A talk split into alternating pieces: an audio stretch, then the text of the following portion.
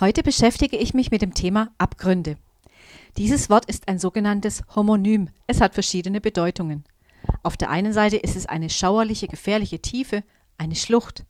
In der griechischen Mythologie war es aber auch ein anderes Wort für Unterwelt.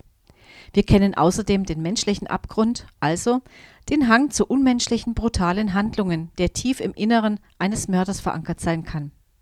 Nicht zuletzt wird dieses Wort auch in der Klima- und Umweltdebatte verwendet, wenn es heißt, dass die Menschheit am Abgrund steht. Ich frage mich immer wieder, warum wir sehenden Auges auf einen Abgrund zulaufen. Das betrifft nicht nur den Klimawandel. Ich bin seit über 30 Jahren in Kirchen und Gemeinden aktiv und höre seit über 30 Jahren auch die Prognosen über die Kirchenaustritte. Diese Prognosen haben sich nicht nur bestätigt. Nein, die Austritte werden mehr.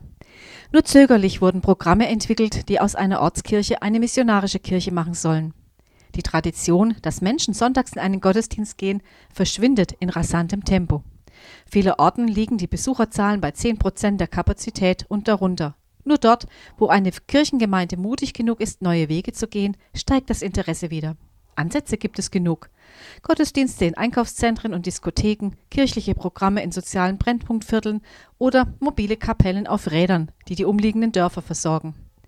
Um bei dem Bild des Abgrundes zu bleiben, ist eine Notbremsung gelungen. Doch im Großen und Ganzen funktioniert Kirche noch immer als Ort, an dem ein Team aus Theologen, Musikern und Helfern wartet, ob sich genug Zuhörer einfinden. Das ist natürlich ein etwas satirisches Bild und variiert von Ort zu Ort. Aber wir dürfen uns nicht mehr darauf verlassen, dass sich Menschen für uralte Gesangbuchlieder interessieren, deren Texte in teilweise unverständlicher Sprache verfasst sind und deren Melodien für heutige Stimmbänder fast nicht mehr singbar sind. Auch die Orgel wurde als Instrument in vielen Kirchen abgelöst durch Klavier oder Keyboard, Gitarre und andere Instrumente. Das bringt mich zu einer kleinen musikalischen Pause. Bis gleich.